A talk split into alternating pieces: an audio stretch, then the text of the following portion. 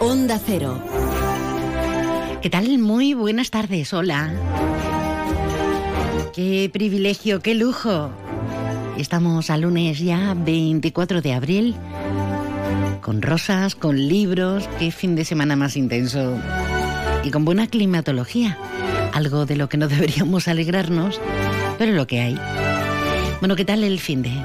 ¿Qué tal este tiempo de no sabernos, de no entendernos, de no comunicarnos? Bien, ¿no? Cargaditas las pilas, espero. Aunque los lunes, como decía el mítico grupo, no me gustan los lunes. Sí me gusta porque, porque, porque, porque, porque volvemos. Pero es verdad, por mucho que te hayas echado una siesta, que hayas desconectado, parece que todo cuesta, cuesta que te cuesta, señor. ¿Qué vamos a hacer hoy en más de uno campo de Gibraltar? Pues emitir desde Algeciras para ti, donde quiera que estés, en cualquiera de los municipios de nuestra comarca, de los ocho municipios, de territorios adyacentes o en www.ondacero.es, en cualquier punto del globo. Hoy vamos a hablar de siniestralidad laboral, cifras preocupantes donde las haya. Más de 3.100 accidentes laborales, accidentes en el Tajo. Una barbaridad. Vamos a hablar del pueblo saharaui con el colectivo, la Asociación Amigos del Pueblo Saharaui, de cómo está la situación y de una caravana solidaria que van a llevar a cabo el traslado, porque ya la, recaudación está hecha de alimentos y demás, se va a llevar a cabo este sábado día 29. Hoy arranca la 34 edición de la Feria del Libro Linense. También vamos a hablar de ello, de economía verde y de una exposición muy guapa, muy guapa, muy guapa en la sala oblicua de la Escuela de Arte de Algeciras. Es de Jesús Calderón. Hay muchas cositas de las que vamos a hablar. Así que mm, pasa, acomódate y vamos a disfrutar, ¿no? Que es de lo que se trata.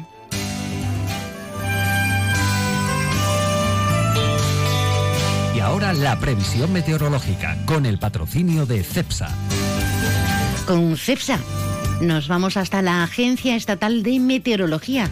Marta Alarcón, buenas tardes. Buenas tardes. En la provincia de Cádiz tendremos cielo poco nuboso despejado con temperaturas en ascenso, alcanzando valores de 33 grados de máxima en Arcos de la Frontera, 32 en Jerez de la Frontera, 27 en Cádiz, 26 en Rota, 25 en Algeciras y de cara a mañana seguiremos con cielo poco nuboso con intervalos de nubes altas e intervalos de nubes bajas o nieblas en el área del estrecho. Las temperaturas máximas ascenderán alcanzando valores de 35 grados de máxima en Arcos de la Frontera, 32 en Jerez de la Frontera, 26 en Algeciras, 25 en Rota, 24 en Cádiz. El viento será flojo variable. Es una información de la Agencia Estatal de Meteorología. Gracias, Marta. Precisamente la compañía CEPSA, en este caso su departamento Go, ha hecho una estadística en la que se refleja que el 75% de los andaluces confiesa cantar en el coche. Nos desahogamos al volante, hacemos descarga y fidelización. Tres de cada cuatro de nosotros confesamos cantar al volante. Un 92% asegura que mejora la atención a la carretera y un 96% que evita disputas durante los viajes. ¿Qué misterio habrá? Puede ser mi gran. Lo mejor llevar las ventanillas cerradas, ¿eh? Porque algunos desentonamos que da gusto. Que no Mi gran noche. Era, era, era, y nuestro gran mediodía. Bueno, Alberto Espinosa, buenas tardes, bienvenido. Hola María, buenas tardes. ¿Cómo está la situación? Muy movidita, ¿no? Hemos arrancado la semana en serio, ¿no? Sí, bueno, se ha reanudado hoy el macrojuicio de los castañas, del clan de los castañas. Eh, ha habido testimonios algunos, pues bueno, curioso porque ah, van a, recordemos, por un lado que quedan 70 de los 157, bueno, en número redondo, ¿eh? que hablar de personas redondo un poco, 70 han llegado a un acuerdo, quedan más o menos otros 70 porque 25 también han sido ya absueltos, hay 7 en búsqueda y captura. Y entonces van a empezar, o han empezado ya, mejor dicho, los turnos de declaración de los imputados y también de los testigos e instructores de la Guardia Civil. Algunos de los acusados ha dicho ni conocer a otro Está bien. sí, claro. Hombre, la comarca es muy grande. Claro. No- Bueno, oye, hay que esperar y que respetar la justicia. En cualquier caso, recordemos que, salvo imprevisto o cambio como ocurrió en el primer turno, porque esto está hasta junio, hay juicio hoy, mañana y pasado. El primer turno, recordemos que el último día que no estaba previsto, que fue el cuarto, pues eh, uno de los abogados defensores renunció por amenazas de su cliente. Entre tres abogados de los muchos que hay en las defensas se han hecho cargo de la defensa de este eh, eh, acusado. También la policía ha detenido en Algeciras a dos miembros de la organización criminal internacional conocida como los Fantasmas, ciudadanos chilenos de 34 y 56 años. Es una organización especializada en robos y estafas a nivel internacional. Pues está la cosa Sí. guapa. La AGI ha reclamado al Ministerio de Sanidad agilidad en el Servicio de Sanidad Exterior en el puerto de Algeciras, bueno, digamos en el PIB, todo ello que sabemos, porque está afectando ya su competitividad. Como tú bien has dicho, Comisiones Obreras ha hecho un informe sobre los accidentes laborales, tres personas fallecidas en nuestra comarca. Recordemos que el, eh, ERTE de Acerinox está en vigor y también eh, la huelga convocada a la espera de que se lleve a cabo el CERCLA. Se ha presentado el presupuesto municipal, que el viernes se va a aprobar en el Pleno en Algeciras, 119 millones de euros. El PSOE pues ya ha dicho que va a presentar alegaciones, que no son los presupuestos que necesita Algeciras, etc, etc. Bueno, ya sabemos. Eh, también ha habido visitas durante el fin de semana de las ministras del PSOE, criticadas por la andaluza, apoyadas por Ruiz Boy y todos los socialistas. Una, María Jesús Montero, vino a respaldar la candidatura de Juan Carlos Ruiz Boy, por cierto, con un teatro, un galiardo absolutamente lleno. Y Pilar Alegría vino a respaldar la candidatura de Adrián Vaca. También Y se- un Ruiz Boix muy emocionado, ¿eh? Sí. Estaba en un momento muy, muy, muy emocionado. Bueno, también tenemos precisamente hablando de San Roque al consejero Arturo Bernal visitando Cartella, el consejero de Turismo, Cultura y Ah. Deporte en el enclave arqueológico. Hay arranque de la Feria del Libro de la Línea, ha acabado de Algeciras, la andaluza ha dicho que ha sido un éxito. Y en deporte, pues bueno, vamos a mandar ánimos al amigo Ángel Villar, que seguro nos está escuchando, y al amigo Juan Franco, que por cierto ayer muy caballeroso como suele ser habitual, mandaron mensajes, esta vez reímos los rojos y blancos, pero otra vez ganó el Algeciras 0-2. Esto no ha acabado. Ni el Algeciras está salvado, ni la balona ha descendido. El que ha terminado la temporada era Udea, que lo tenía muy complicado. Perdió también en Palma de Mallorca. En cualquier caso, buena temporada de los de Javier Maya, que el año que viene saldrán otra vez en la Liga Le Plata. Quedan cinco jornadas. Ahora mismo el Algeciras está salvado. Juega el sábado a las 5 de la tarde en casa ante el Mérida. Partido que casi casi puede ser, si no definitivo, sí podría ser un paso muy importante. Y la balona tiene que recuperarse anímicamente de este otro mazazo. Los cinco últimos clásicos los ha ganado el Algeciras y además tiene que visitar al Racing de Ferrol, que está a un punto del primero. Y se tienen que quedar los dos, por Sí. favor, que no Mira, ayer lo dijo en una rueda de prensa un poco, en fin, algunos sigue, yo no, no comento nada que es mejor. Eh, Ania dijo una cosa cuando terminó y eso que había ganado, dijo, yo no quiero que la balona descienda, creo que es bueno para la comarca que, que haya este partido porque es... Bueno, pues mucha gente. Ayer, desgraciadamente, solo había una grada abierta y la policía, bueno, no pasó nada. Estamos ya en el fútbol profesional, hay un despliegue importante, bueno, los clásicos cánticos y demás. Pero dijo, es bueno para la zona que la balona y la Algeciras estén en esta preciosa categoría. De momento, los rojiblancos lo tienen más a mano, pero insisto, esto no ha terminado. Muy bien, gracias, querido. Hasta luego. Que quieres participar activamente. Que dices, oye, pues yo quiero opinar. ¿Esto qué es lo que es? ¿Esto qué es lo que es? Yo quiero decir, contar, sugerir, tirar de las orejas. O, por favor, no te lo pienses dos veces. Para eso y para mucho más estamos en la radio. Y se nos llena la boca la radio. Déjanos tu mensaje en el WhatsApp del programa 629 80 58 59. ¿Qué pasará? Ah, que van a salir nubes. Pues a ver, a ver si salen. Llegan las rebajadísimas de Millán Urban. Sofás, colchones y decoración hasta mitad de precio. Te llevas el doble de calidad, el triple de garantía y ahora te ahorras hasta la mitad del precio. Millán Urban tiene la mejor valoración de sus clientes en Google. El secreto, nuestro compromiso para que tú y tu familia descanséis mejor y seáis más felices. En Hyundai te llevamos del coche más vendido en España a la tecnología más innovadora. Porque tienes un Hyundai Tucson híbrido enchufable con etiqueta cero por 331 euros al mes con nuestro renting a particulares todo incluido. Más información en Hyundai.es. Permotor, tu concesionario oficial Hyundai en Algeciras. Luis, estoy pensando en comprarme un coche blanco. ¿Qué dice Yuyu? ¿Blanco? Cómpratelo negro. No, no, no, no. Blanco y grandecito. Ir con la familia. Anda ya, Yuyu. Cógete un deportivo, un caprichito. Caprichito el canasta que me voy a pedir. ¡Eh, pues otro para mí! Hombre, por lo menos en eso siempre estamos de acuerdo. ¡Canasta! No, ni nada. Disfruta con un consumo responsable.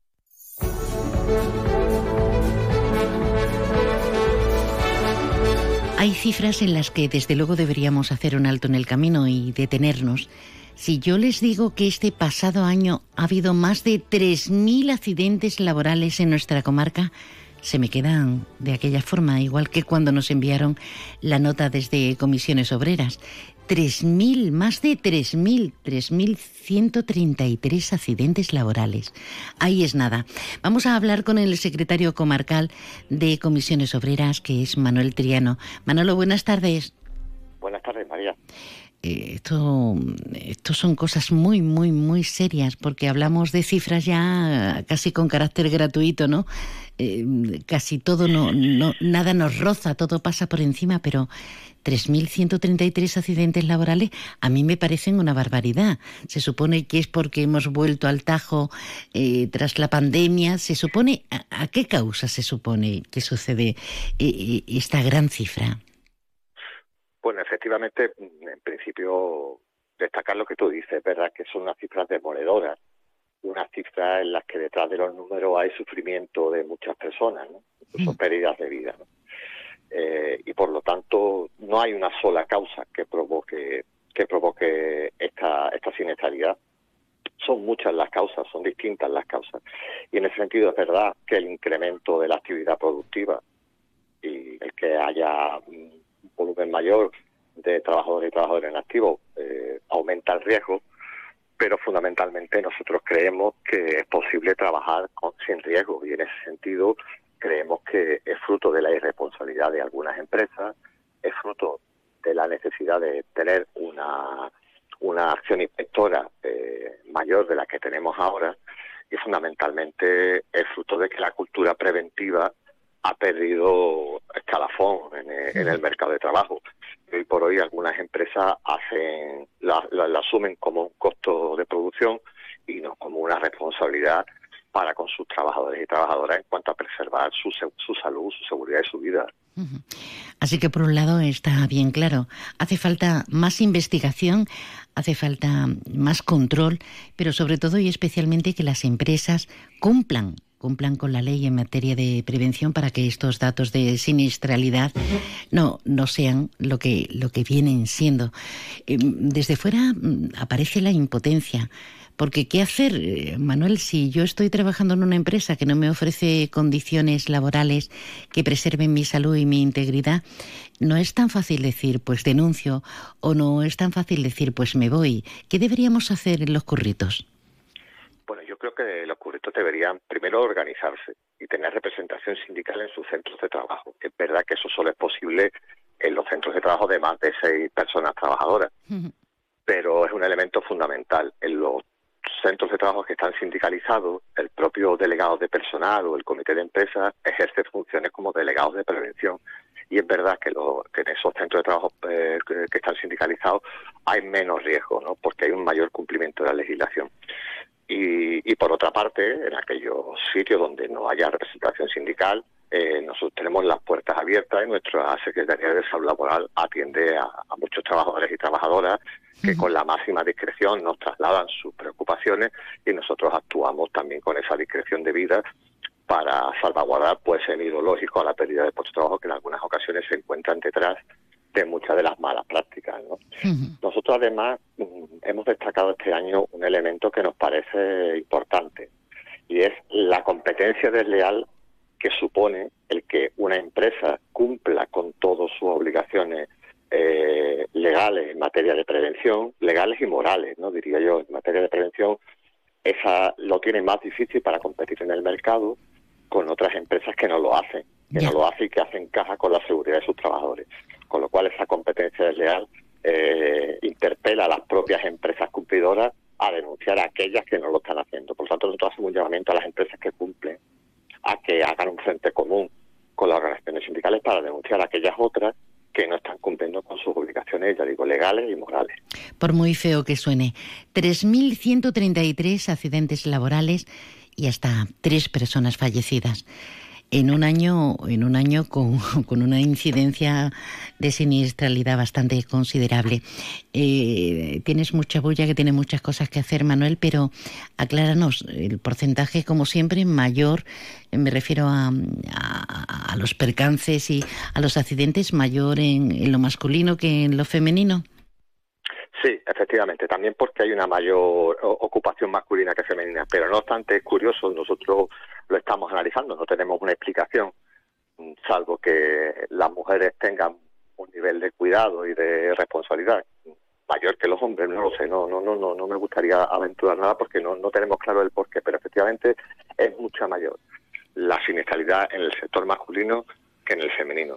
Y cuando hablamos de siniestralidad, a mí siempre me gusta eh, destacar que bueno que lo más llamativo, lo más doloroso, lo más dramático son las tres personas que, que perdieron la vida, ¿no? Mm. Bueno, el trabajador de Acerinox que murió el año pasado después de un accidente ocurrido con anterioridad, una compañera de ayuda a domicilio mientras eh, iba de un puesto de trabajo de un centro, de una casa a otra en su jornada laboral. En la zona del Faro, sí. Y el compañero que, que falleció en las obras del acceso sur por ponerle por ponerles caras. Pero detrás de los otros 3.000 accidentes, 3.000 y pico, eh, en muchas ocasiones hay, un, hay realidades muy duras, porque un accidente laboral te puede condicionar tu vida profesional y tu vida personal durante el resto de tu existencia. Hmm. Y, bueno, pues es muy duro eh, que pongamos mucho el foco en los accidentes mortales porque son dramáticos, pero hay otros dramas más silenciado o más silencioso, que son esos accidentes que eso que condicionan tu vida laboral y familiar personal durante el resto de tu existencia. Bueno, pues aquí ponemos un punto y seguido, ojalá la próxima vez que, tengamos que hablar por necesidad imperiosa de estos accidentes, de, estos accidentes en el tajo, en el curro, en el ámbito laboral, eh, la incidencia baje por el bien de, de todos. Manuel Triano, gracias por estar con nosotros. Gracias a ti por, por, preocuparte de estos temas. Un abrazo.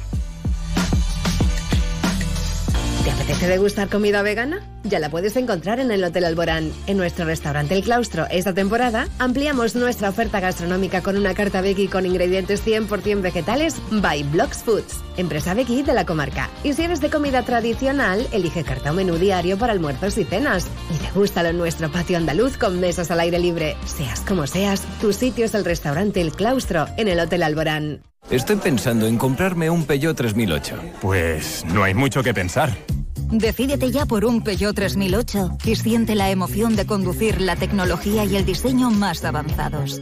Consíguelo este mes con unas condiciones exclusivas y además entrega inmediata. Ven a vernos a tu concesionario y servicio oficial Peugeot en carretera a Málaga, kilómetro 108, frente al Hotel Alborán, Algeciras.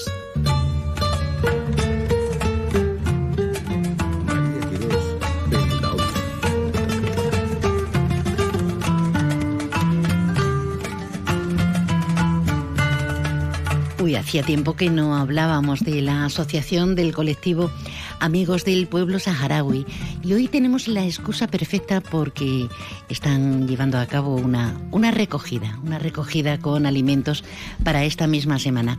Así que hemos invitado al presidente del colectivo, a Pablo Bianchi, a que nos cuente y nos amplíe. Pablo, buenas tardes bienvenido. Buenas tardes, buenas tardes.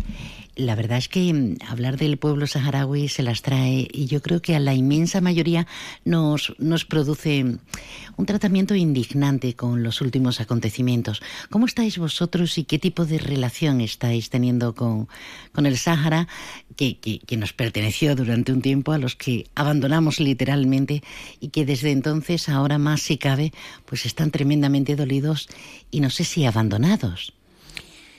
Bueno, eh, vamos por parte. Yo, en principio, nosotros mantenemos una comunicación constante eh, desde hace más de 30 años eh, con, el, con el pueblo saharaui, con sus representantes, con el Frente Polisario, y nos coordinamos la mayoría de las veces con ellos para realizar tanto las campañas como los proyectos que llevamos a cabo. Actualmente, pues eh, eh, hemos finalizado ya una campaña de recogida de alimentos y el próximo sábado, día 29, eh, vamos a intentar crear, montar una cadena humana para poder cargar un camión con alimentos que va a ser enviado a mediados del mes que viene probablemente a través del puerto de Alicante. esta campaña la hacemos todos los años como te digo, desde hace 30 años llevamos enviando camiones, igual que llevamos a cabo el proyecto Vacaciones en Paz. Y bueno, quizás la gente está un poco...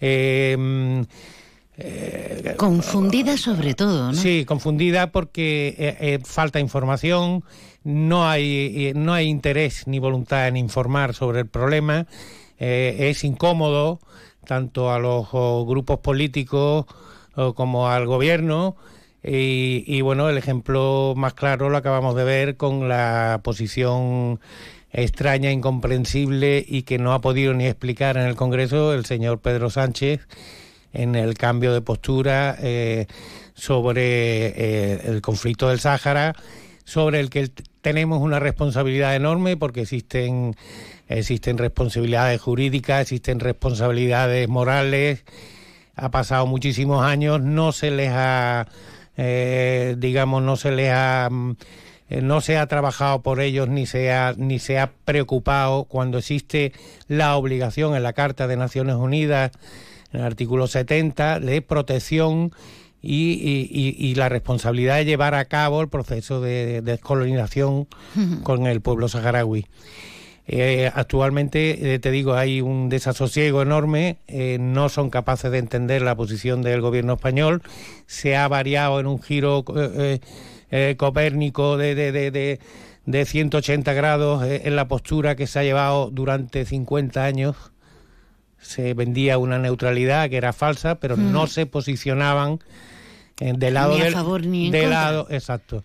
Y además eh, tenemos el ejemplo más claro, eh, eh, que es incomprensible, en la guerra de Ucrania, que es exactamente lo mismo, un país invadido, en este caso por Rusia, y, y, bueno, ahí parece que sí apoyamos a los ucranianos, pero en, en, el Sáhara no, cuando es exactamente lo mismo, y encima con el agravante de que tenemos responsabilidad el gobierno español no se entiende, no se entiende, no hay sí, quien porque eh, por si a alguien se le escapa, podríamos decir que en este caso, cuando ha habido esa neutralidad, por no hablar en términos más gruesos, más duros, pero ha habido esa neutralidad, lo que el gobierno de España dijo hace un tiempo es que Marruecos tenía una preferencia sobre, sobre el Sáhara y que los saharauis, mm, ese, ese llamado eh, autoritarismo lo tenían que, soportar porque siguen en tierra de nadie y sin derecho a un referéndum para, para la autodeterminación.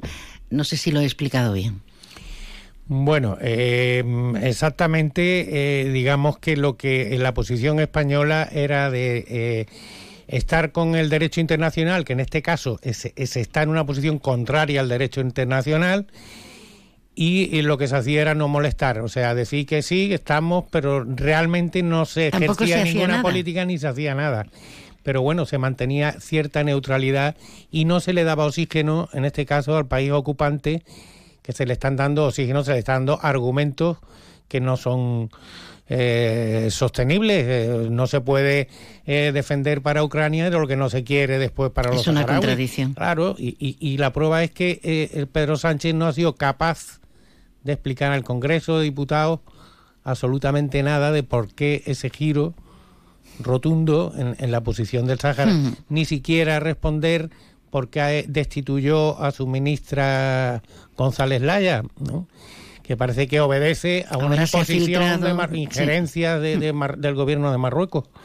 Eh, eh, la verdad es que es preocupante, es preocupante, pero además en el arco parlamentario eh, la exposición de todos, porque incluso los socios de gobierno del Partido Socialista que están diciendo que no están eh, de acuerdo con esa posición, tampoco fuerzan ni obligan al cambio.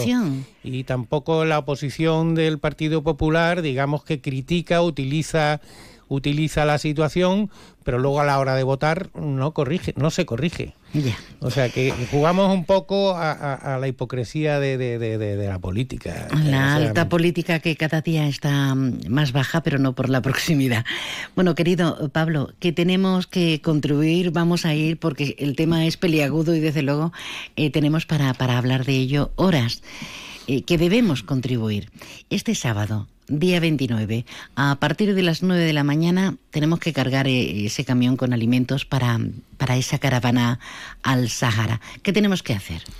Bueno, pues estamos citando a, voluntarios en nuestra sede. La sede es, bueno, es, más bien un almacén donde durante todo el año hacemos campañas recogidas de ayuda humanitaria y en esta ocasión, pues a las 9 de la mañana vamos a hacer una cadena humana, por eso mm, pedimos ayuda de voluntarios para que se personen en nuestra sede, que está eh, exactamente en la Avenida Irlanda, eh, número uno, junto al edificio antiguo de ONU, y para ser más concreto, detrás de la gasolinera BP.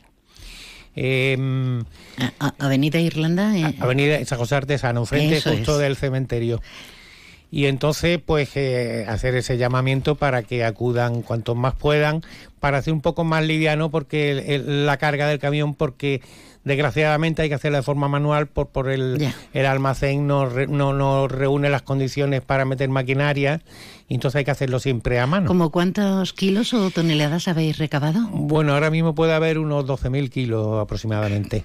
Se va a completar con carga de, de, algún pueblo de Cádiz, como creo que Chiclana o San Fernando, van a contribuir para terminar de llenar eh, el camión y a mediados del mes que viene creo que es cuando tendrá su salida desde Alicante. Pues ya lo sabemos, ya lo sabemos todos. Ayuda al pueblo saharaui, al Frente Polisario, ayuda a esas personas que están eh, en los campos de Tinduf sin, sin apoyo gubernamental y con muchas presiones. Eh, querido Pablo, ¿algo más que añadir? Bueno, simplemente este reiterarme en el llamamiento que el próximo sábado no olvide la gente a las 9 de la mañana, nosotros vamos a seguir haciéndolo a través de las redes sociales y simplemente daros las gracias a vosotros porque siempre estáis ahí como altavoz de nuestras peticiones y reivindicaciones. Muchísimas gracias. Pablo Bianchi, amigos del pueblo saharaui, presidente de este colectivo, mucha suerte y, gracias, gracias a vosotros por la labor inmensa que hacéis. A vosotros.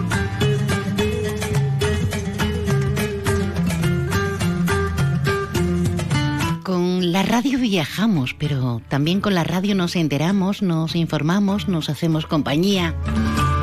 Esto es Onda Cero Algeciras, esto es Más de Uno a ti donde quiera que estés. Más de uno campo de Gibraltar.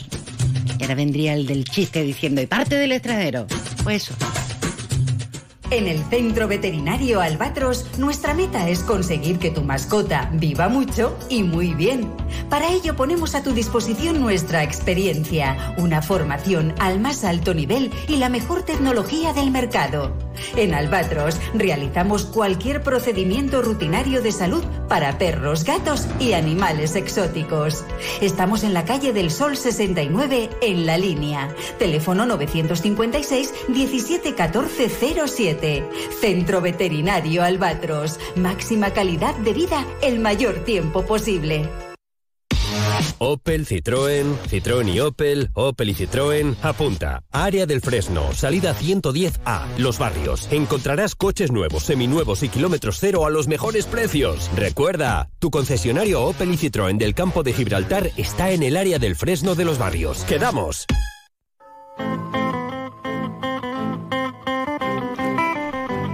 Nos perdemos en las páginas de un libro.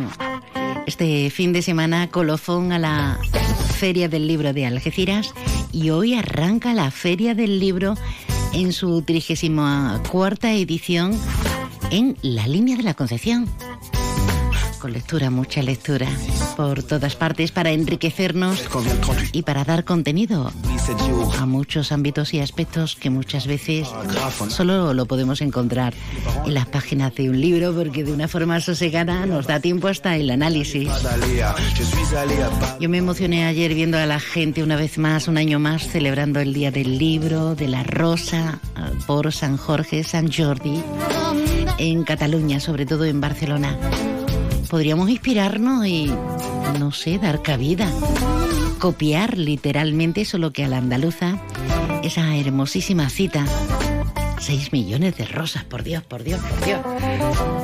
Veintitantos millones de volúmenes. Bueno, vayámonos hasta la línea, María, que te embalas, que te vienes arriba. Está con nosotros la concejal delegada de Cultura, Encarni Sánchez. Buenas tardes. Buenas tardes, María. Uy, qué sentido, como si se fuera a cortar, no sé. la tecnología, la tecnología. Sí, precisamente hace un instante lo, lo veríamos comentando. Encarni, ¿qué tal? ¿Qué tal? ¿Cómo está todo de preparado y de eh, ampliado ya para, para, para dar el pistoletazo de salida? pues ya está todo organizado, todo preparado, con mucha ilusión, un gran trabajo y un esfuerzo que se ha hecho, porque aunque la feria eh, están, estarán en la calle a partir del día 27, hoy damos el pistoletazo, el pistoletazo de salida con la lectura del Quijote, como no podía ser de otra manera. Tenemos una feria pues con presentaciones de libros, conferencias, teatro, por supuesto firma de libros, cuentacuentos, o sea que para todos los públicos, para todas las edades y para todos los gustos dentro de lo que es eh, el ambiente literario. Cervantes y por supuesto el Quijote, Don Quijote de, la Mancha, el ingenioso Hidalgo, van a estar muy presentes en esta primera jornada en la biblioteca José Riquelme, que es como ese, ese ingrediente que da un plus añadido, ¿verdad? Cierto, porque como ¿Qué sería la Feria del Libro sin eh, ese reconocimiento, sin esa, sin recordar lo que era es el ingenioso Hidalgo Don Quijote de la Mancha? Cuando es una lectura que yo creo que ya prácticamente hasta los más peques, no, eh, dicho de otra manera, pues lo va, lo van conociendo. Qué bien, y qué bien. la verdad que es que como no, eso como no podía ser de otra manera, tenemos que empezar con su lectura. Y la empezaremos con un instituto que va a ser una lectura compartida eh, de fragmentos adaptados de, del Quijote. Sí. Y va a ser, bueno, empezaré yo, eh, también la directora de la biblioteca, Estefanía, y van a venir alumnos del Instituto de Enseñanza Secundaria Virgen de la Esperanza también a seguir leyendo eh, el Quijote. Qué participativos, qué instituto, desde luego, para hablar continuamente de él. Nosotros hablamos muy a menudo con, las iniciativas que llevan a cabo. Pero ahí no termina la historia porque esta tarde tenemos lectura infantil. Sí, tenemos esta tarde a las seis de la tarde habrá un cuentacuentos bilingüe, Los Tres Cerditos, con Leviatías, que es de la Asociación Mar del Sur y después a las 7 de la tarde tendremos una presentación del libro En el corazón del tilo de Ana María Barroso. También y ya mañana pues mañana va a ser un día un poquito especial porque es un día dedicado a los lectores veteranos. Este año se le ha dado a la Feria del Libro eh, o, trabajamos bajo el nombre de La Línea Cuenta. Pues bien, mañana a las 12 habrá una lectura compartida también a, que se, del libro A los pies del peñón que será llevada a cargo, a cargo por autores veteranos. Este va a ser nuestro pequeño homenaje a el reciente fallecido eh, Juan Domingo Macías y Mavilla. Qué pena. Entonces, él siempre ha trabajado con nosotros, bueno, a niveles literarios, como autor. Él era una persona muy polifacética y en varios ámbitos, pues, se le, se le está recordando. Y nosotros queríamos darle su, su pequeño gran homenaje eh, con, esta, con esta actividad. Y mañana martes, pues tenemos la presentación del libro de África Boyar, Candelaria, la niña que hablaba con las gallinas. Y, y, un poquito más tarde, otro gran veterano al que admiramos y queremos muchísimo el, Antonio Pérez Carmona, que va a presentarnos el libro El Doctor. Mm, qué bien, qué bien. Eh, ¿A qué sabe este año? Porque es un año raro, diferente, pero yo lo veo mm, muy positivo porque ya no tenemos restricciones, ya, mm, ya no tenemos excusa sino disfrutar y deleite. ¿Sabe a la línea cuenta y a qué más sabe, Encarni? A, a conocimiento, a ideas, a, a juventud, a saber, a querer y sobre todo primavera también, que estamos en primavera. Entonces, pues todo eso va a ser un conjunto. La gente tiene ganas de, hacer cosas, de hacer actividades, como bien has dicho, eh, con las restricciones sufrimos mucho y aún continuamos sufriéndolas porque eh, muchas personas eh, hoy en día todavía sufren esas secuelas de, aquella maldita pandemia. Hmm. Entonces, pues la Feria del Libro es, para mí es vida aparte de letras y sabiduría. es una manera también de llevar la lectura y lo que es la literatura, todo lo que es de, referente a, digamos, también teatro, llevarlo a la calle, acercarlo a, a, todo tipo de personas que a lo mejor un poquito más reacio a venir a una biblioteca porque tienen todavía el concepto de que la biblioteca es un lugar sobrio, oscuro, que no va a recibir la típica señora con su moñito y su gafas, porque es así. Pero no, todo lo contrario. Y aquí, mm, gracias a Dios, pues afortunadamente con, la, con los cuentacuentos cada vez son más los, los pequeños que vienen, participan y sus padres vienen acompañándolo. Entonces, la verdad que sinceramente nos llena de, de orgullo porque eso es gracias a un trabajo que se está haciendo por parte de la biblioteca extraordinario. Pues ya lo saben, arranca esa línea que cuenta y cómo cuenta, qué maravilla.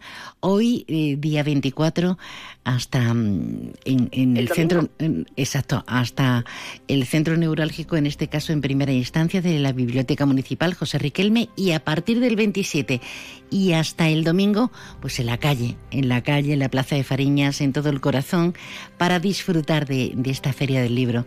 Encarni, gracias por atendernos. Encarnación Sánchez, concejal delegada de Cultura del Consistorio Linense. Muchas gracias a vosotros y nada, pues todo lo que quiera pasarse por nuestra ciudad será bienvenido. Ole ahí, ole ahí. Venga.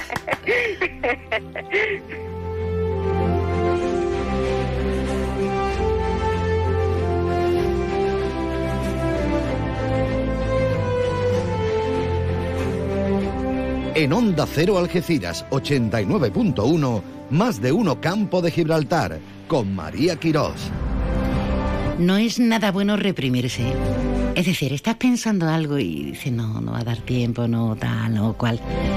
Estamos hablando tanto del Quijote que vamos a escuchar una grabación preciosa de la carta de Don Quijote a Dulcinea, un fragmento del capítulo 25 de ese ingenioso hidalgo. Escuchamos un pelín, ¿eh?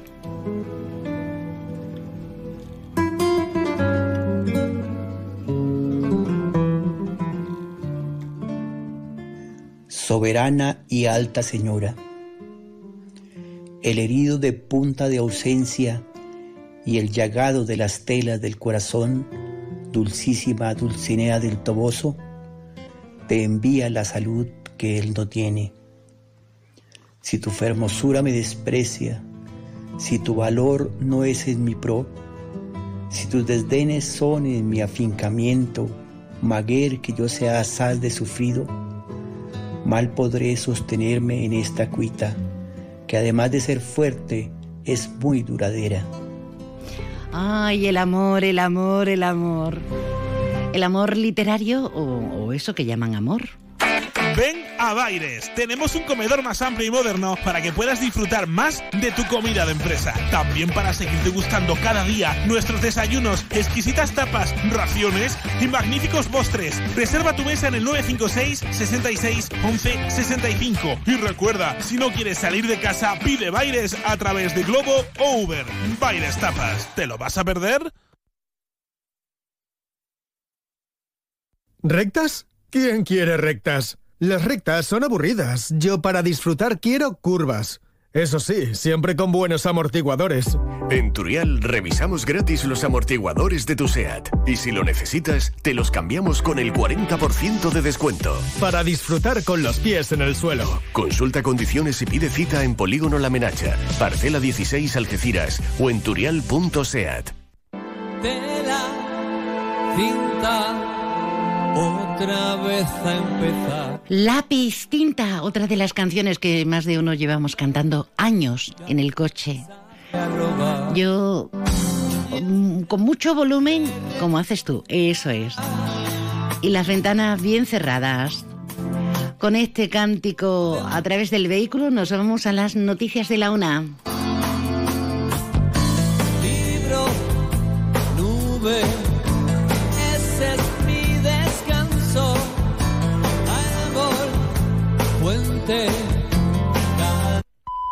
Es la una de la tarde, mediodía en Canarias.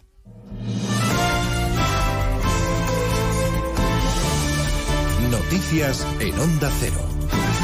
Buenas tardes, les avanzamos a esta hora algunos de los asuntos de los que vamos a hablar con detalle a partir de las 12 en Noticias Mediodía, comenzando por la ceremonia de entrega del galardón más importante de las letras españolas. A esta hora en el Paraninfo de la Universidad de Alcalá de Henares, los Reyes entregan el Cervantes al poeta venezolano Rafael Cadenas. Ceremonia a la que no asiste el presidente Sánchez. Siguiendo el acto está en la Universidad de Alcalá de Henares Alejandro Domínguez.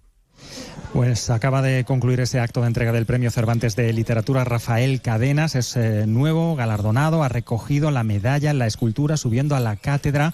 Emocionado, eso sí, a sus 93 años, eh, ha mostrado desde luego el agradecimiento a España. Ha hablado también de inmigración, la situación en Venezuela. En este instante las autoridades comienzan a abandonar este eh, paraninfo de la Universidad de Alcalá de Henares. ha sido el primer Premio Cervantes desde el año 2019 que ha podido regresar a Alcalá a recoger ese galardón de manos del rey Felipe VI.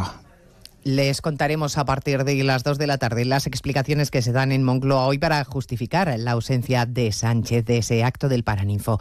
Hablaremos además de la huelga indefinida que anuncian jueces y fiscales a partir del 16 de mayo. Se quejan de la falta de medios y la carga de trabajo. En más de uno esta mañana la presidenta de la Asociación Profesional de la Magistratura, María Jesús del Barco, lamentaba además el agravio comparativo en materia salarial. Que hemos estado permanentemente haciendo bueno, trabajando, viendo posibles revisiones, subidas que beneficien sobre todo a los jueces de entrada, que cobran pues en muchas ocasiones menos que el policía municipal del lugar donde están destinados. Que yo no digo que el policía municipal no tenga que cobrar un buen sueldo, pero hombre, parece que la responsabilidad es diferente y estamos hablando de un poder del Estado.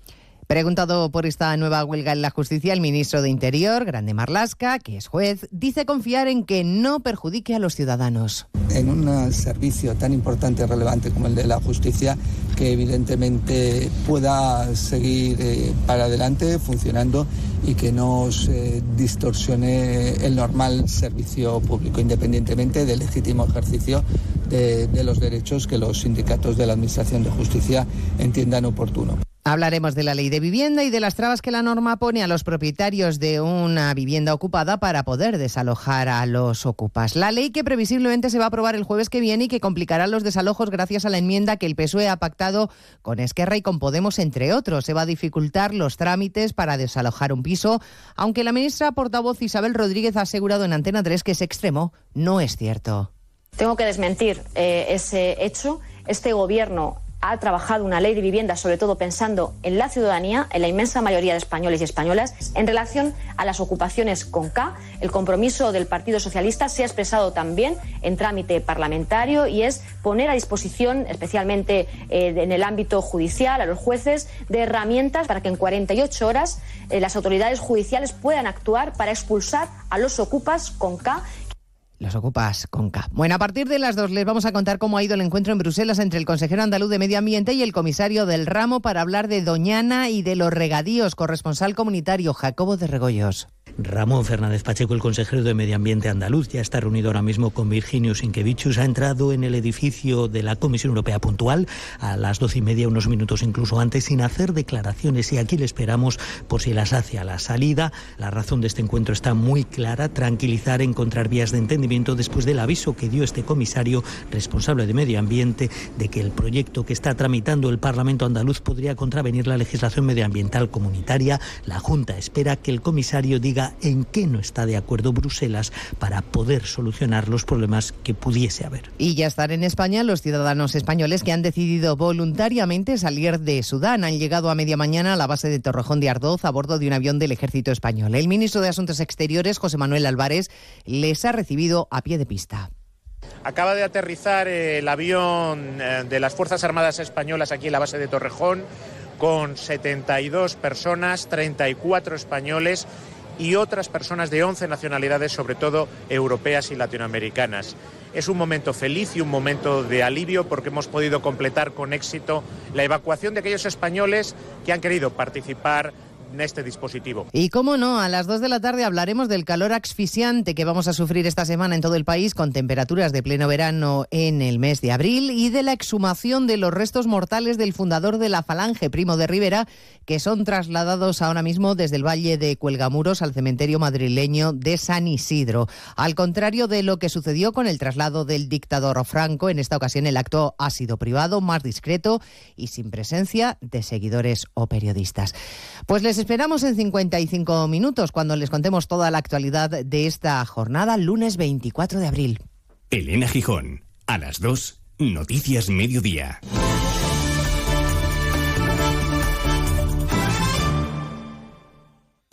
Todos nos gusta que nos pregunten y nos escuchen. ¿Qué relación tienen con el portero o el conserje de su casa? Aquí son muy propineros ustedes, ¿dejan propina? Es un pretexto maravilloso para hablar de historias de abuelos y de nietos. Cuéntenos, ¿qué les cantaban de pequeños para que movieran los dedos? ¿El palmas palmitas? ¿El cinco lobitos? Julia en la Onda, un espacio donde todas las experiencias son importantes. Cada tarde a las 3 y cuando quieras en la web y en la app de Onda Cero, con Julia Otero. Te mereces esta radio. Onda Cero, tu radio.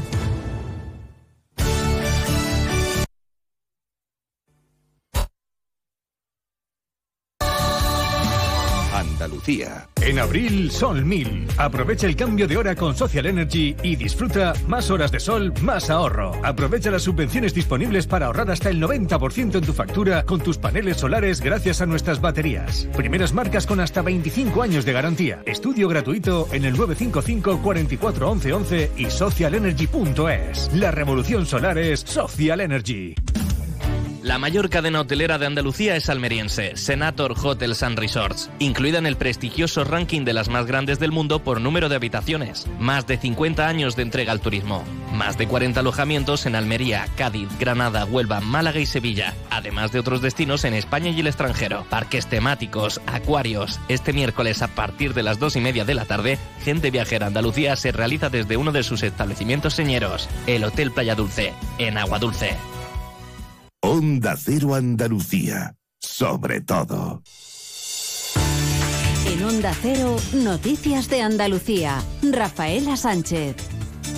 Tardes, hacemos repaso de la actualidad de Andalucía este lunes 24 de abril. Comenzamos hablando un día más de Doñana y del conflicto abierto entre Junta de Andalucía y Administraciones Central y Comunitarias sobre el asunto de la ampliación de los regadíos. En Bruselas se reúne hasta ahora el consejero de Medio Ambiente, Ramón Fernández Pacheco, con el comisario Sinquevicius para explicarle la iniciativa que tantas suspicacias está levantando. No dejamos el asunto del agua y la necesidad de infraestructura porque este lunes el Ministerio de Transición Ecológica ha suspendido la reunión prevista Madrid con la Junta de Andalucía para analizar los trámites para atar la financiación de parte de las obras de la presa de Rules. Unas obras cruciales para la economía agrícola de la provincia de Granada que se eternizan desde hace más de una década. Guillermo Mendoza, Onda Cero Granada. Después de que la Junta se comprometió a adelantar el dinero de los regantes para iniciar las obras cuanto antes, el Gobierno aplaza esta reunión al 8 de mayo bajo el pretexto de que es necesario constituir un comité técnico. La presa fue inaugurada en el año 2004 y desde entonces no se han acabado las canalizaciones para que el agua llegue al campo. Nos vamos ahora a Almería, donde el juzgado de menores ha acordado el internamiento provisional en régimen cerrado en un centro para los dos adolescentes de 17 y 16 años que fueron detenidos el pasado viernes por su implicación en el apuñalamiento a un alumno de 15 años cuando estaba jugando con otros compañeros en las pistas deportivas de un instituto en Ismanjón, Onda Cero Almería. Es la resolución que ha adoptado el juzgado de menores para los dos adolescentes de 17 y 16 años que fueron detenidos la semana pasada por su presunta implicación en el apuñalamiento a un alumno de 15 años cuando estaba junto a otros compañeros en Almería. Se está a la espera, en cualquier caso, del informe de los forenses para la calificación definitiva de la agresión. En la provincia de Cádiz es noticia las reuniones que la ministra de Empleo, Yolanda Díaz, está manteniendo esta mañana con el alcalde, con José María González y con sindicatos para hablar sobre industria y sobre empleo. Y cinco cruceros van a coincidir este miércoles en el puerto de Cádiz. Casi medio centenar los han visitado en este mes de abril. En Ceuta, la Policía Nacional ha procedido al traslado hasta los juzgados al apodado Piolín, líder de una de las bandas del narcotráfico en Ceuta, desde la comisaría de Estepona. Tendrá que responder ahora a las diferentes causas abiertas y sobre las que constaban reclamaciones judiciales. El Córdoba Club de Fútbol sigue esperando la respuesta de la Federación Española a la petición de retrasar el horario del próximo partido frente al Deportivo de La Coruña, previsto para las 6 de la tarde en el Arcángel. El último partido en casa se jugó a la misma hora con altas temperaturas y esta semana la ciudad espera superar los 40 grados. En Huelva, un hombre de 58 años ha fallecido esta mañana en un accidente de tráfico ocurrido en Aracena en el que otras dos mujeres de 30 y 31 años han resultado heridas. Ha ocurrido sobre las 8 menos 20 de la mañana en la Nacional 433. Las dos mujeres heridas han sido evacuadas al Hospital Comarcal de Río Tinto. En Jaén, la Policía Nacional ha resuelto un conflicto penal de forma conciliadora con un menor de edad que fue detenido por atentado a un agente de la autoridad tras haber iniciado una violenta pelea con miembros de este cuerpo de seguridad. En Málaga, al cierre del primer trimestre de 2023, Metro de Málaga ha alcanzado un volumen de 2,2 millones de usuarios, es decir, 2.171.127, cifra que equivale a un incremento del 45,8% respecto al mismo periodo del año anterior. Y en Sevilla, hoy lunes de feria, por delante una semana completa de fiesta en el Real, donde se esperan temperaturas que van a superar los 40 grados. Aún así, el Ayuntamiento de la capital maneja cifras de ocupación en torno al 90%, sobre todo para el segundo tramo de la feria. Las noticias de Andalucía vuelven aquí mismo a partir de las 2 menos 10 de la tarde.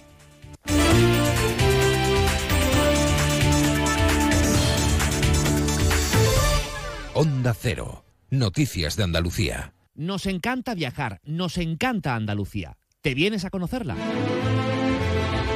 Iniciamos nuestro viaje cada miércoles a las dos y media de la tarde y recorremos Andalucía contigo. Gente Viajera Andalucía, un programa de turismo, actualidad, gastronomía, tradiciones y buen humor en Onda Cero. Con la colaboración de la Consejería de Turismo, Cultura y Deporte de la Junta de Andalucía. Te mereces esta radio. Onda Cero, tu radio.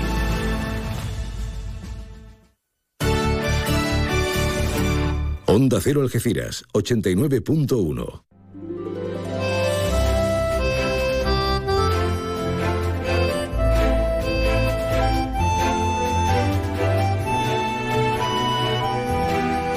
Más de uno Algeciras. María Quirós. Onda Cero. Muy buenas de nuevo, buenas tardes.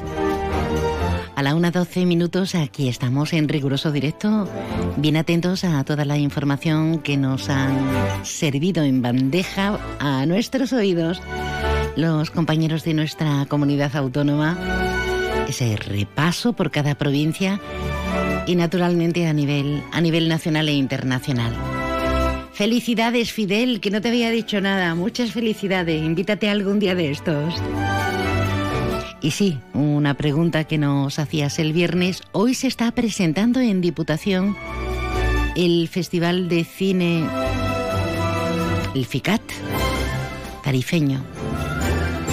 Cine de raíz Cine Africano, Festival Internacional de Cine Africano, con dos sedes, una en Tarifa y otra al otro lado, en Tánger. Bueno, ya hablaremos de ello detenidamente, ¿eh? Llega hasta Palmones Sofertón, la tienda de sofás, colchones y muebles de calidad de la buena, buena, buenísima, a precios bajos, muy bajos, bajísimos. Sofertón, ya hemos abierto en Palmones, frente a Carrefour, justito al lado de Juguetos. Sofertón, sofás, colchones y muebles buenos, buenísimos, a precios bajos, bajísimos. El trazo de un artista, la locura de un genio, la fuerza de una melodía. ¿Qué hace que algo ordinario se convierta en extraordinario? La diferencia está precisamente en ese extra. Ven a descubrir por qué el Cupra Formentor se escapa de lo común. Estrénalo ahora con entrega inmediata. En Cupra Turial tenemos tu Formentor, en Los Pinos, Algeciras.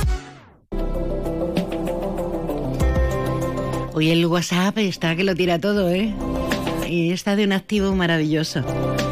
Para votar por nuestros premios, que todavía ya se está acabando el plazo, ya mismo, ya mismo, ya mismo vamos a hacer entrega de los galardones. Tú eliges, tú decides. Por ejemplo, hasta a través del WhatsApp. Claro que sí, eh, sobre todo por la inmediatez. O algeciras arroba onda cero punto es, o a este número que también nos vale para eso que estamos cantiñando y canturreando cuando conducimos. Déjanos tu mensaje en el WhatsApp del programa 629 80 58 59. Cuando hablamos de liderazgo femenino, mm, es un concepto que ya nos queda muy claro, ¿no? Hablamos como debe ser como debe ser una sociedad actual en pleno siglo XXI, de la participación de, mujeres, de la mujer, en diferentes áreas, que somos más del 50% y desde luego súper preparadas, muchas, muchísimas. Ya saben porque lo hemos comentado en antena, los días 25 y 26 de este mes en Algeciras se va a llevar a cabo un foro, un primer foro de mujeres líderes. Tenemos con nosotros a la cofundadora de esta idea fantástica y CEO de Combo Comunicación, María José Segura. Buenas tardes. Buenas tardes, ¿qué tal María? Pues encantada de, saludarte, María José. ¿Y tú qué tal? Eh, ¿Con nervios o ya está todo atado y bien atado que decía el otro? Está todo, pero siempre hay cambios de última hora y con eso contamos y sabemos que sucede, pero va todo muy bien, ya tenemos bastante bastantes asistencias confirmadas y la verdad es que con mucha ilusión, ¿no? Con nuestro primer foro de mujeres líderes en economía verde que lo acoge la Bahía de Algeciras impulsar esa visibilidad que necesitamos y más cosas, imagino. Cuéntanos el porqué de este primer foro de mujeres líderes en la mujer presente y futuro en esa economía verde y azul. Nosotras, eh, bueno, veníamos trabajando, desde mi empresa venimos trabajando en muchos temas de igualdad. De hecho, nosotros tenemos los premios de emprendimiento femenino, que el año pasado hicimos eh, la primera edición en Campo de Gibraltar. Este año tendremos la segunda, en julio y barajábamos distintas distintas ideas de, seguir haciendo eh, eventos relacionados con la igualdad y que tuvieran al campo de Gibraltar también como, como epicentro. Y es cierto que le planteamos eh, colaboraciones a distintas empresas de la zona, entre ellas CEPSA, y le gustó mucho la idea de hacer un foro de mujeres líderes en economía verde eh, porque así hablamos de liderazgo femenino y también hablamos de, un hecho muy importante para nuestra comarca, como es la, transición energética, como es todo el tema de, la economía verde. CEPSA, que en ese sentido cada vez apuesta más por la igualdad y mujeres muy preparadas en el ámbito de, de las energías y ellos dan, vienen dando prueba de ello, pero nos falta un poquito más, ¿verdad? Bueno, nos falta un poquito más, pero es cierto lo que dicen, ¿no? Que las grandes empresas tienen dentro de sus objetivos de desarrollo sostenible eh, la igualdad, que nos parece un valor fundamental. Y el día 25 vamos a escuchar a mujeres de CEPSA, de, de instituciones, de la Universidad de Cádiz, a mujeres muy interesantes que tienen una gran trayectoria y que nos van a contar eh, cuáles son sus proyectos y cuál es el futuro, el presente y el futuro de la economía verde eh, en nuestra bahía. La economía verde que no es solo un, tema, una entelequia de lo que deseamos, de lo que imaginamos, sino ya se ha convertido en una realidad y el papel de la mujer tiene que estar inmerso en esa economía verde. Ah, eh, precisamente hablando de, dinero, de posibilidades de negocio, de trabajo, María José, este, el hidrógeno verde, todas las campañas y todo lo que se está haciendo por la energía limpia puede ser un espaldarazo definitivo para este futuro inmediato, ¿no? Claro, nosotros creemos que es fundamental y de hecho creo que todas lo que te comento, todas estas ponentes, también, por cierto, va, en la última mesa la va a moderar Rosa Siles, que es la directora de Andalucía Emprende, eh, todas estas mujeres van nos van a explicar precisamente la importancia y el impacto que va a tener esta economía verde en la Bahía de Algeciras Pasado el verano eh, tendremos estas mismas jornadas en Bahía de Cádiz, pero ya hablaremos sobre economía azul, que también es muy importante para toda la provincia de Cádiz, no solo para no no solo para la zona de la Bahía de Cádiz, para toda la provincia, porque también hablaremos de turismo azul, pero eso ya será eh, después de verano. Ahora vamos a hablar lo que tú dices de economía verde, de la importancia que tiene para nuestra comarca y también de lo que esperamos que sean muchos muchos puestos de trabajo que, se creen en nuestra zona. Ojalá, porque una cosa va hilvanada, va íntimamente unida a la otra. María José, eh, ¿cómo podemos asistir? ¿Cómo podemos apuntarnos? Si es que podemos, porque está teniendo un éxito la convocatoria que vamos a ver. Vamos a ver si no vamos a aparecer piojos en costura. Podéis, podéis, podéis asistir. Todavía tenemos aforo. A través de la página de nuestra página web, que es foro, eh, foromujereslíderes.es, eh, a través de la web, eh, todo el mundo, todo el mundo que quiera asistir, hombres y mujeres, porque nosotras estamos absolutamente convencidas de que la igualdad la conseguimos entre todos, ¿no? Y que crear referentes femeninos es muy importante, entonces creemos que, que la asistencia mm, del hombre es el otro 50% fundamental para conseguir eh, estos objetivos. A través de la web os podéis inscribir y todavía queda foro, eh, no hay ningún problema, luego habrá un café y al final de la jornada tendremos un cóctel donde nos conoceremos todos un poquito mejor. Qué bien. Pues ya lo saben, una interesantísima apuesta en este primer foro de mujeres líderes con las jornadas, en principio, la mujer presente y futuro en la economía verde. 25 y 26 en Algeciras. Bueno, querida María José Segura, cofundadora del Foro de Mujeres Líderes y CEO de Combo Comunicación, gracias por estar con nosotros. Enhorabuena de antemano y éxito, ¿eh? mucho éxito. Muchísimas gracias por vuestro apoyo. Muchísimas gracias, María. De mujeres vamos a seguir hablando, solo que ahora con un hombre, con el historiador y escritor don Antonio Torremocha. Buenas tardes, Antonio. Buenas tardes, María. Hablamos de mujeres, pero nos vamos a ir a, al Andaluz. Vamos a irnos a, a otros puntos. Mientras te ubicas, que hace mucho calor, imagino, en la calle, vamos con un poco de publicidad, Antonio. Bueno, vale. ¿Qué vamos a hacer, no? Bienvenido. Y adiós al calor con Leroy Merlin Los Barrios. Tenemos una amplia gama de soluciones para acondicionar cualquier espacio de tu hogar. Climatización centralizada, aire acondicionado fijo y portátil, ventiladores. Si quieres un sistema de climatización respetuoso con el medio ambiente y que además te ayude a ahorrar, ven a vernos y nuestros asesores te ayudarán a encontrar la solución que mejor se adapte a tus necesidades. Leroy Merlin da vida a tus ideas. Estoy pensando en comprarme un Peugeot 3008. Pues no hay mucho que pensar. Decídete ya por un Peugeot 3008 y siente la emoción de conducir la tecnología y el diseño más avanzados.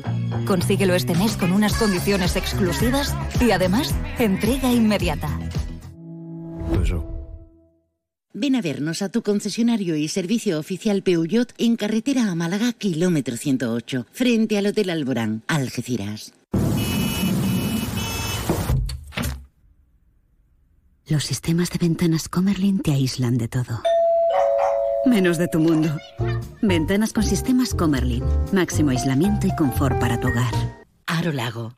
Fabricantes de ventanas con sistemas Comerlin. Estamos en Polígono Industrial Incosur, Nave 4, Campamento, San Roque. Centro Comercial Bahía Plaza. Siente el cine a lo grande. Butacas VIPs, sonido envolvente, pantallas únicas. Odeon Experience en Bahía Plaza. Suena bien, ¿verdad?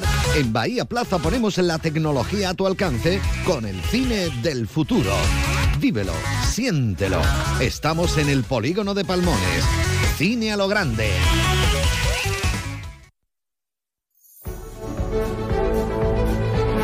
Esto es Más de Uno Campo de Gibraltar.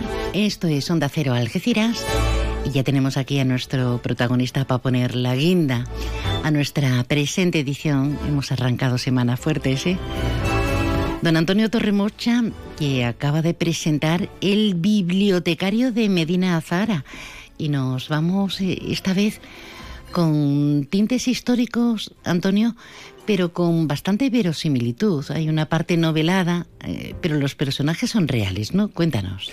Sí, en efecto, eh, esta novela última digo, del ciclo que comencé hace cuatro años sobre la Edad Media, eh, los dos primeros fueron la, Cruz de Belisario y eh, la venganza del rey bastardo, que fue, era, estaba encuadrada en la época cristiana de, de, Andalucía, y después las últimas dos que han sido la cautiva de la Alhambra y esta otra que se centra en la época de Andalus, en Andalus, ¿verdad?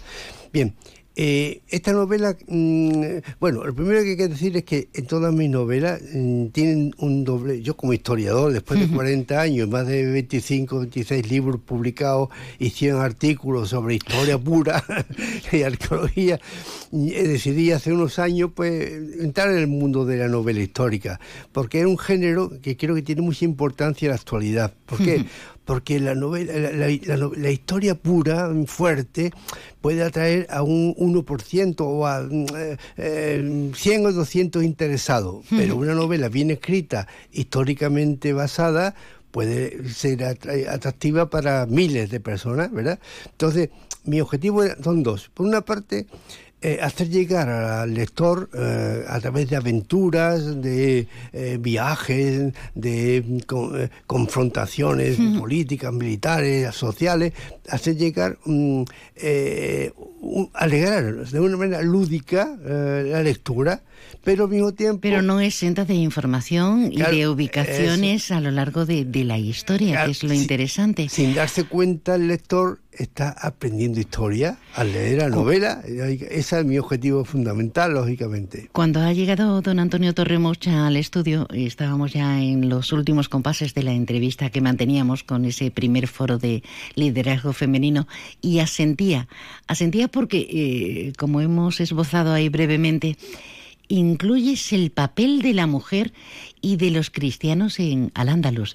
¿Qué papel jugaban las féminas? Mm, es que estamos hablando del califato de Córdoba, el siglo X, el que yo llamo en la novela, en la novela de introducción, le digo el siglo de las luces de Al-Ándalus, porque después del siglo X comenzó a decaer eh, el Islam, no militarmente, sí cultural y socialmente, con la llegada de las aportaciones de almorávides y almohades que venían de ahí del otro lado del estrecho y que eran muchos de ellos verdaderamente mm, ortodoxos, fanáticos, totalitarios, y eso fue acabando con la gran obra de Hakan II, por ejemplo, en, el, en la Córdoba del siglo X.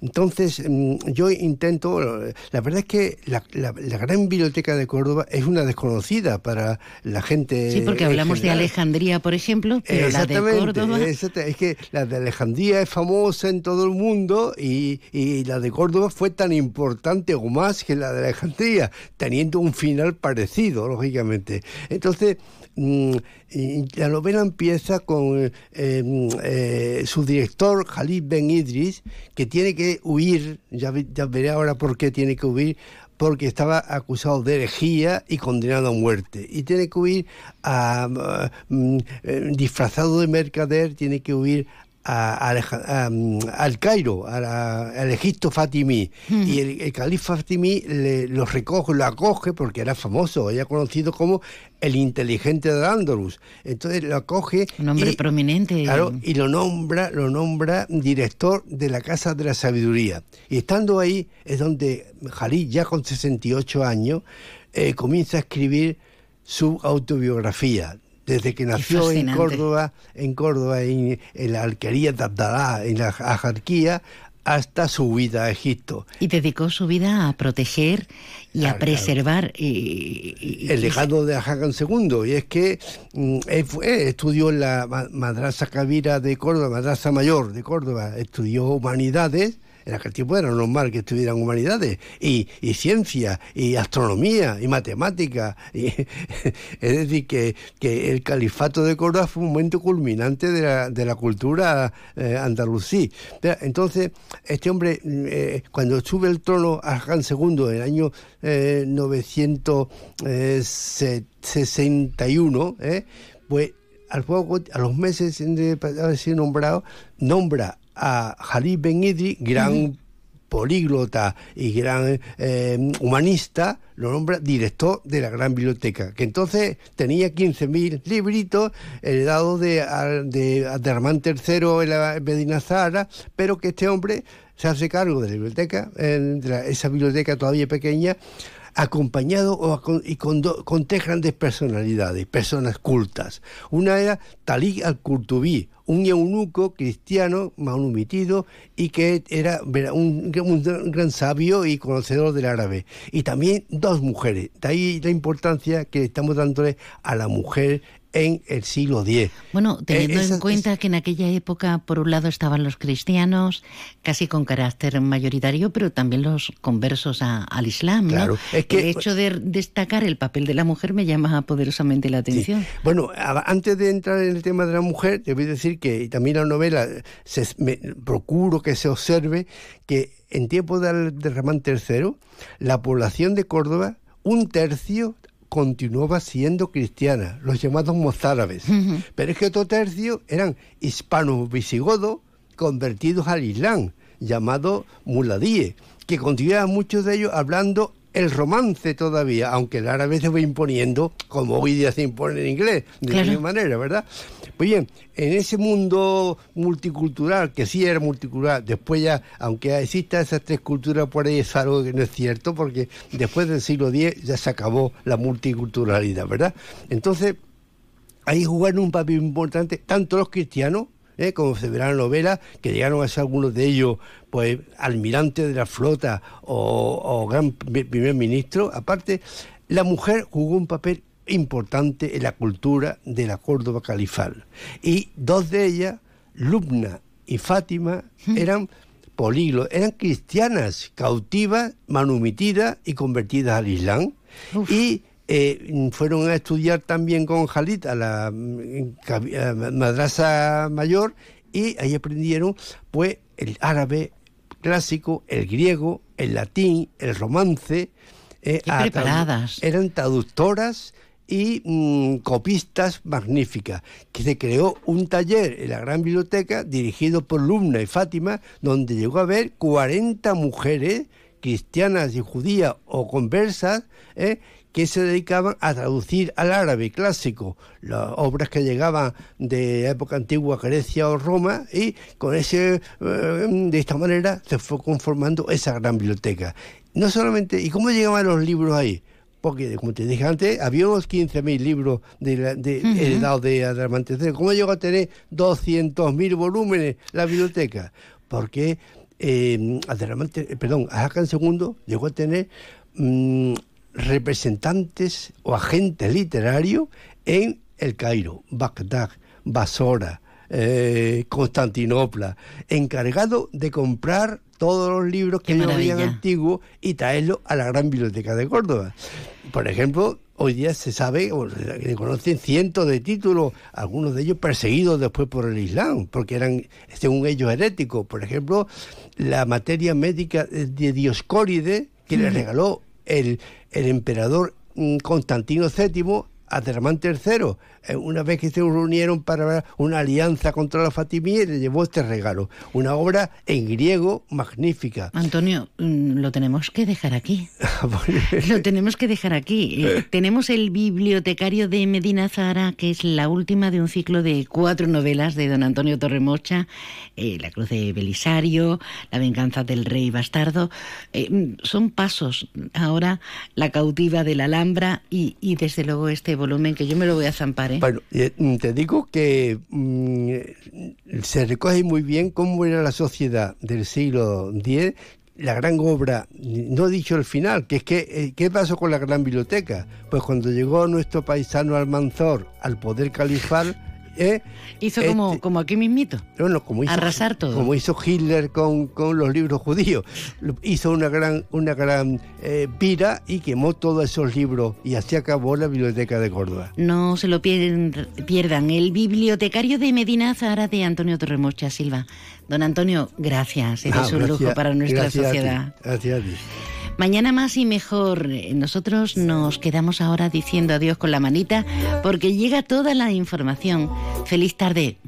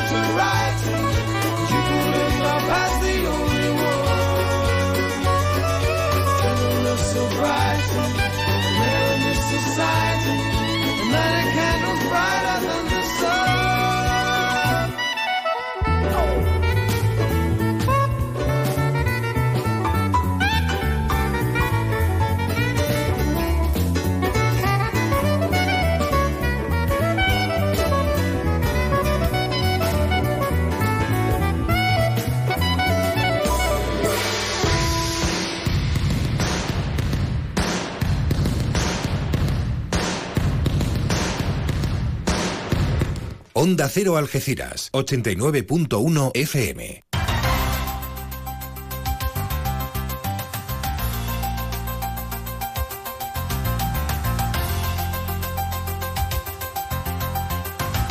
Noticias del campo de Gibraltar en Onda Cero Algeciras, con Alberto Espinosa.